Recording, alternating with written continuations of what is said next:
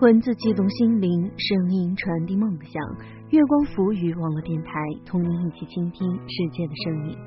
亲爱的耳朵们，好久不见，我是你们的老朋友好多肉。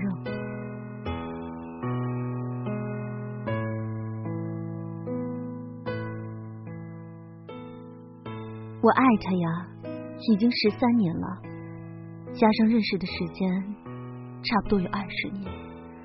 叶子姑娘这样对我说。在这样一个时代，爱情好像仍然固执的存在着，不管以什么样的形式，不管能否得到报偿，也有人仍然愿意为自己笃定的爱情付出漫长的、毫无希望的等待。在故事的结尾，迈着并不潇洒却沉默安静的步伐告别离开。喜欢我们节目的耳朵可以关注新浪认证微博“月光浮语”网络电台，以及公众微信“城里月光”。如果你有好的稿件推荐，也可以关注我的新浪微博“好多肉肉肉”，文件通过审核即可采用。下面这篇文章来自一群 Jenny 的，可惜不是我。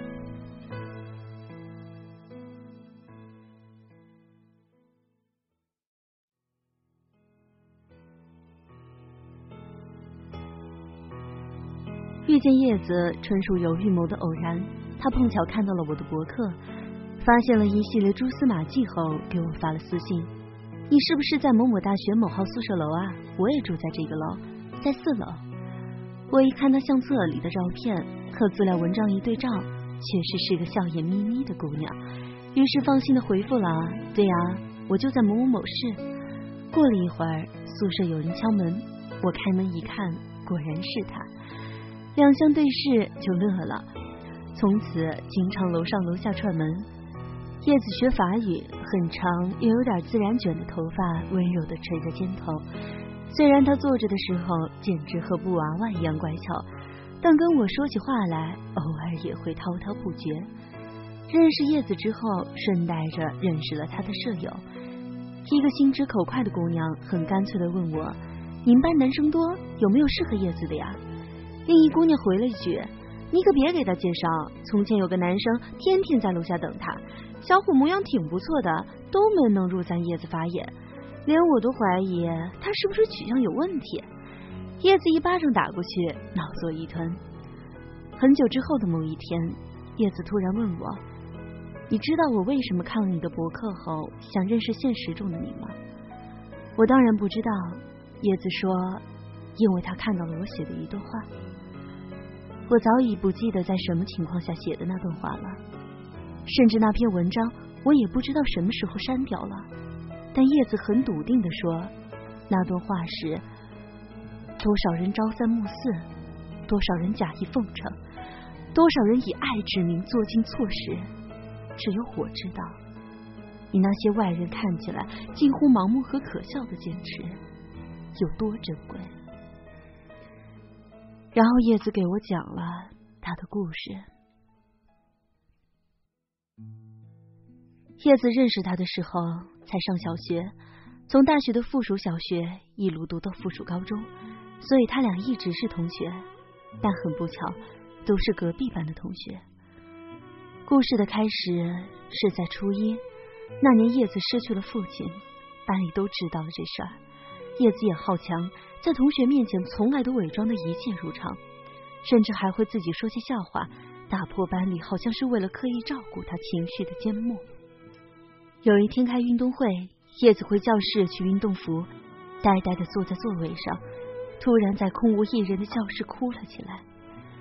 这时男生正好路过他们班的教室，听到那声嚎啕大哭，有点手足无措，但还是走到了叶子面前，推推他。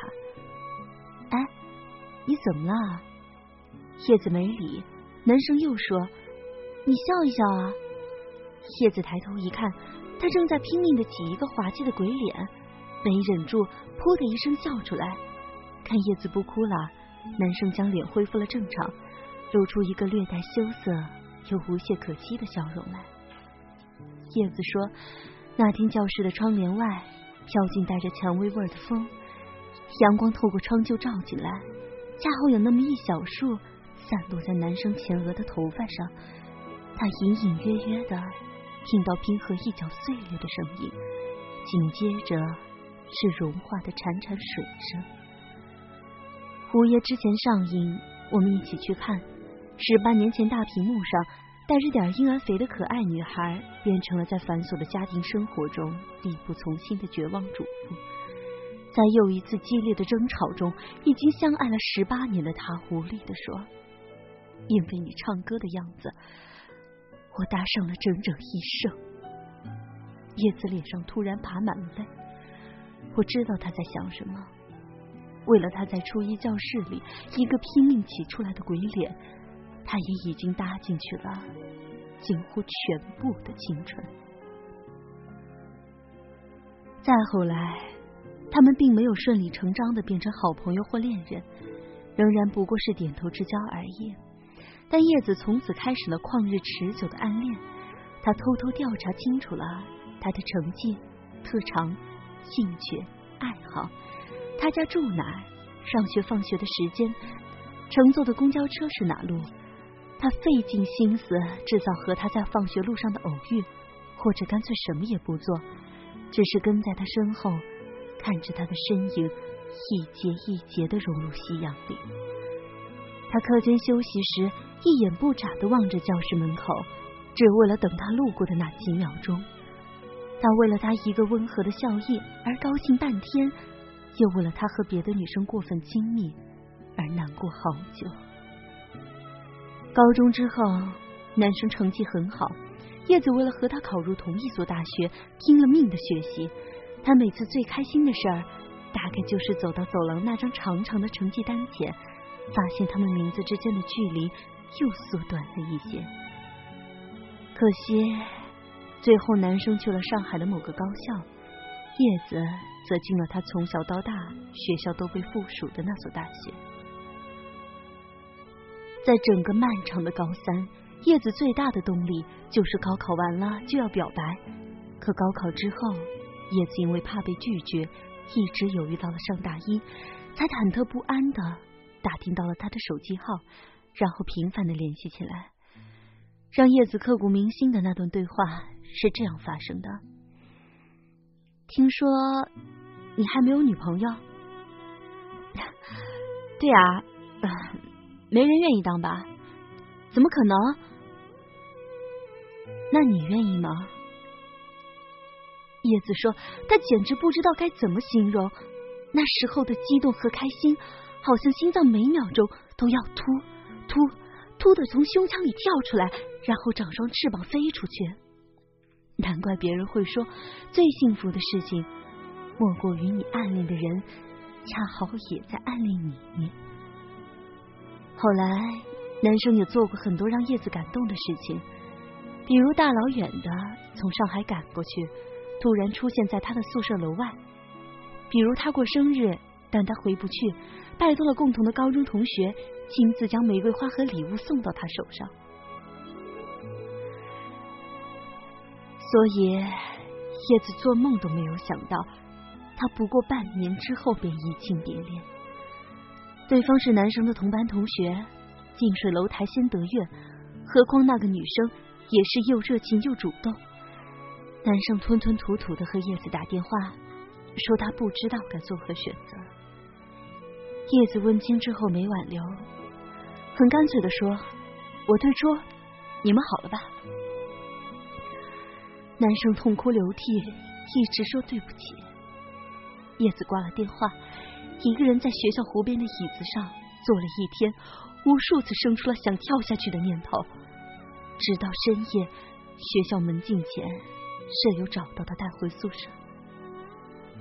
可自那之后，叶子又爱了他六年。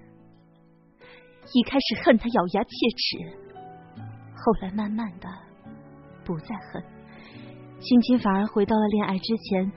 他也并不打扰他的生活，只是远远的、默默的看着。有一次，男生生病住院，叶子听说之后，买了五座火车票，连夜赶过去。走到医院门外，才豁然清醒，觉得不妥，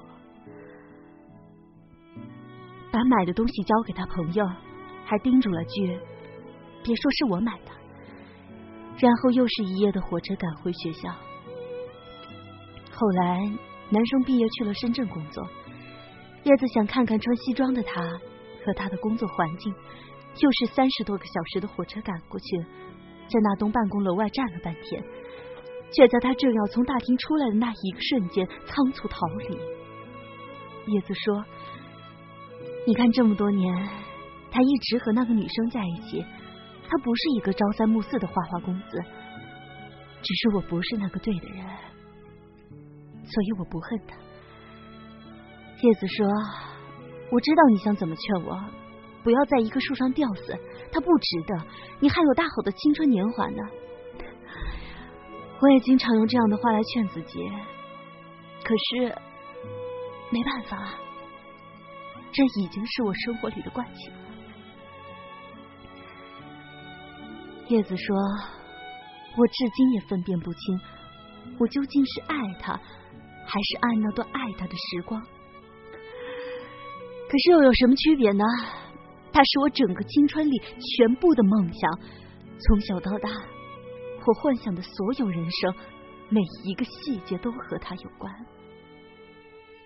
叶子说：“我是真的希望他好，虽然那个人不是我。”但我还是希望他好，我只想看着他过得好。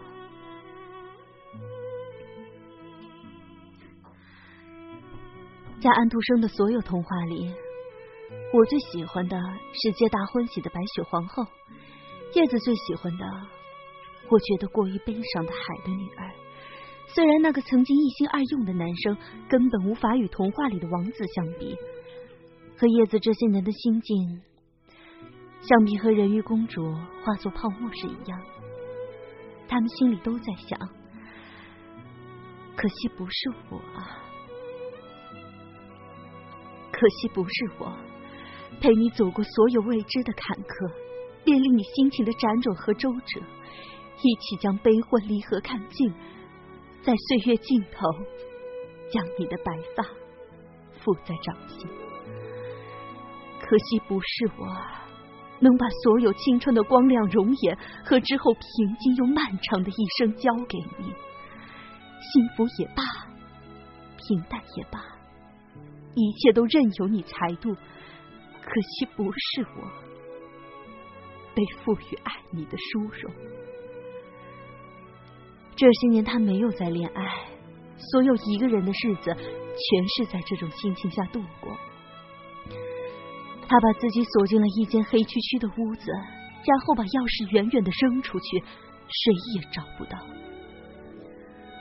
后来又过了一个夏天，叶子毕业要去法国工作了，公司在欧洲有业务，作为新员工的叶子主动请缨，前后不过一周的时间。那天我去机场送他，他的长发和初见时一样，安稳的垂在温柔的肩头。笑着和朋友同事告别，这两年好像有什么东西变了，好像又什么都没变，除了他的笑容又寂寞了一点。他已经很久没再和我说起过男生的事情，我还以为他真的过来了，可机场里最后一个拥抱，他的声音绕过头发传过来，他要结婚啦。我走了，我愣了两秒，还没来得及回话，他就松开了我，转身离开。你看，这真不是一个好看的故事。如果它是一部电视剧，你可能早就换台了；如果它是一场电影，影院里也一定已响起一片鼾声。即使女主角再美，都救不起这个剧情。可我答应叶子。要写写这个冗长、唠叨又像是独角戏的故事，是因为有那么一些时刻，他陷入回忆时，眼角明媚流转的光，让我觉得，哎，在这样一个时代，爱情好像仍然固执的存在着，不管以什么样的形式，不管能否得到报偿，也有人仍然愿意为自己笃信的爱情付出漫长。毫无希望的等待，在故事的结尾，迈着并不潇洒却沉默安静的步伐告别离开。拜伦有句诗：“倘若他日相逢，我将何以贺你？以眼泪，以沉默。”喂喂，叶子姑娘，我多想以释怀，以遗忘，或者以你真正的笑脸啊！这一刻突然觉得好熟悉。像昨天、今天同时在放映。去年今日此门中，人面桃花相映红。人面不知何处去，桃花依旧笑春风。今天的节目就到这里，感谢各位耳朵们的收听。喜欢我们节目的耳朵可以关注新浪认证微博“月光浮语网络电台”以及公众微信“城里月光”。如果你有好的稿件推荐，也可以关注我的新浪微博“好多肉肉肉”。月光浮语，我是你们的好朋友好多肉，我们下期再见。我知道被疼是一种运气，但我无法完全交出自己。努力为你改变，却变不了预留的伏线。以为在你身边，那也算永远。仿佛还是昨天，可是昨天已非常遥远。但闭上我双眼，我还看得见。可惜不是你陪我到最后，曾一起走，却错失那路口。感谢那是你牵过我的手，还能感受那。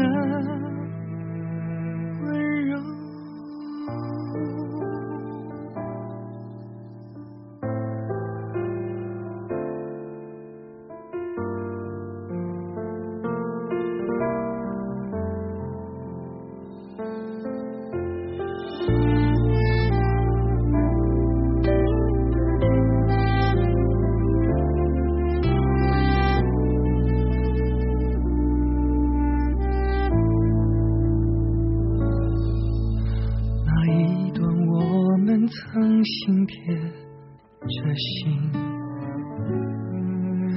我想我更有权利关心你。可能你已走进别人风景，多希望也有星光的投影。努力为你改变，却变不了预留的伏线。以为在你身边，那也算永远。仿佛还是昨天，可是昨天已非常遥远。但闭上我双眼，我还看得见。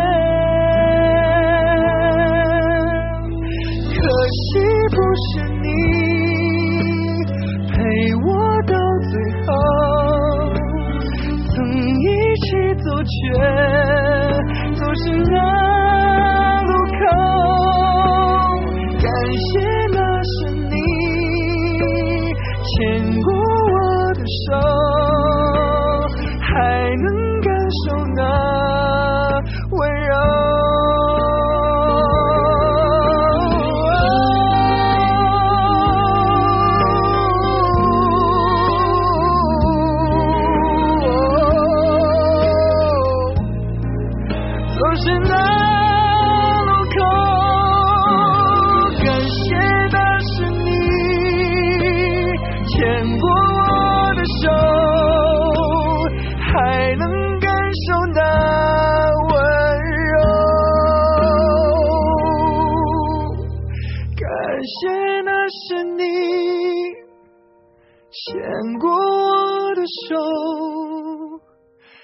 还能